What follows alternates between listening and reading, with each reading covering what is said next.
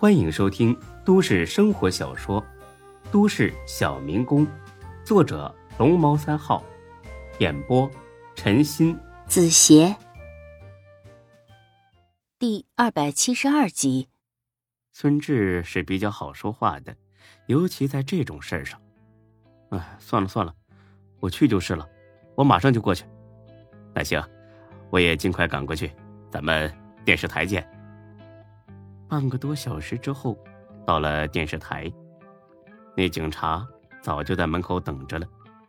进去一问，俩人懵逼了，根本不是来录几个镜头，而是要做一期完整的节目。这是电视台有一档叫做“关注”的栏目，就是这个栏目要做一期节目。孙志犹豫了，这摆明了是要向全 J 市播放啊！虽然很多人都想得到这种机会，但是孙志就是不同寻常，他可不想出这种风头。陈警官，这和你说的可不一样啊！你这不是忽悠我吗？从陈警官愤怒的表情上可以得知，他也不知情。我真的不知道，这是领导安排下来的。你稍等一下，我给领导打个电话。几分钟之后，电话打完了，陈警官的脸色更加难看了。你们领导怎么说的？领导说电视台临时改了主意。那不行啊，说改就改。我我这我这完全没心理准备啊！你跟领导说说，让他帮着协调一下。陈警官却是苦笑一声：“呵呵，领导觉得。”这样安排更好。什么？领导觉着做一期节目比单纯的录制宣传片效果更好，所以不同意更改。孙志，请你多理解。那我，我我要求戴个面具。这个恐怕不好办的。那我不录了。别别呀，我们好不容易争取到这么一次机会，那就得牺牲我啊。这实在是对不起啊！孙志叹了口气，录吧，膈应的慌；不录吧，觉得对不起那些被拐了的孩子。算了，我不入地狱，谁入地狱？好，我录，但是不能用真实姓名。这一点要是做不到，那我死活不录。这个没问题，谢谢你，真是太谢谢了。录完之后，我请你吃饭。行了，再说吧。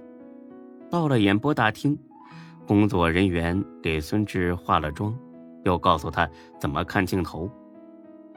还有什么不明白的地方吗？啊，我有，我必须得按照你们给的台词录吗？这么短的时间，我背不过来呀。啊，不是的，你可以适当的自我发挥，再加上一些自己的话。那还有什么台词啊？我直接说不是更省事吗？那不行啊。还是得有个主旨嘛。那我懂了，什么时候开始？快了，等嘉宾来了，咱们就开始。孙志看了看手表，早就到点儿了。这嘉宾挺大牌啊，晚点了吧？工作人员似乎也有点无奈。哎呀，谁说不是呢？一大堆人都等着他呢，说是路上堵车。那你倒是早点出发呀！哼。这些人呢，就是难伺候。叫什么名字呀？不会是个明星吧？啊，不是，叫什么什么南，是个心理医生。孙志一听，觉得很不爽。别人是爱屋及乌，他是恨屋及乌。因为夏兰是学心理的，所以孙志现在对跟心理有关的人和事儿都不待见。这事儿和心理医生有什么关系吗？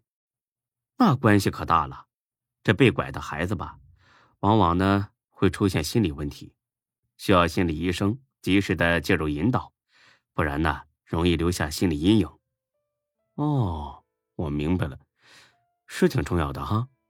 正说着呢，主持人进来了，他身后跟着一个女人，估计就是那个心理专家。下一秒，孙志愣住了。因为这女的不是别人，正是夏兰。曾经有位著名的诗人说过：“世界上最悲痛的事，莫过于彼此深爱的两个人天隔一方，无法团聚；而最美好的事情，莫过于彼此深爱的两人久别重逢。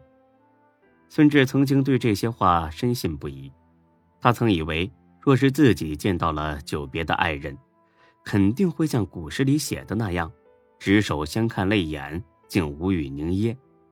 但是现在，他只感到了猛然迸发、排山倒海般袭来的痛苦，来势汹汹，丝毫不可抵挡，有如巨人碾蚂蚁一样，瞬间将他击垮。他曾以为自己已经不爱夏兰了。至少是不像当初那样深爱了，但这一刻他知道，自己错了，大错特错。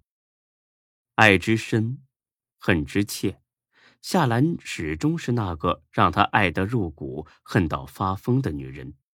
孙志直愣愣的站在那里，手足无措，简直是像个傻子。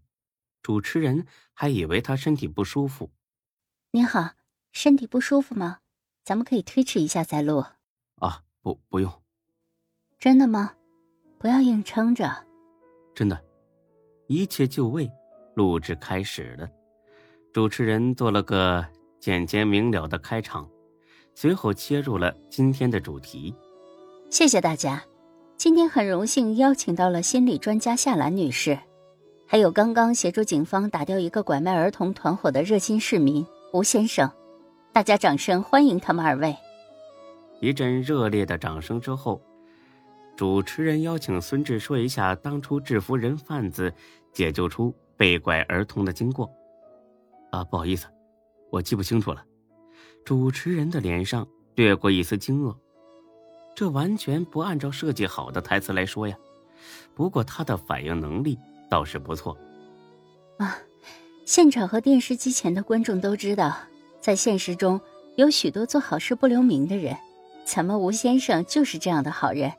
不瞒大家，一开始他是不同意参加本期节目的，后来是我们反复的做工作，告诉他这样会帮助更多的家庭，他才勉强答应的。我提议，咱们大家一起为吴先生再次鼓掌。又是一阵更热烈的掌声，孙志已然成了英雄般的人物。他总算有些回过神来，这是录制现场，可不是发呆的地方。本集播讲完毕，谢谢您的收听，欢迎关注主播更多作品。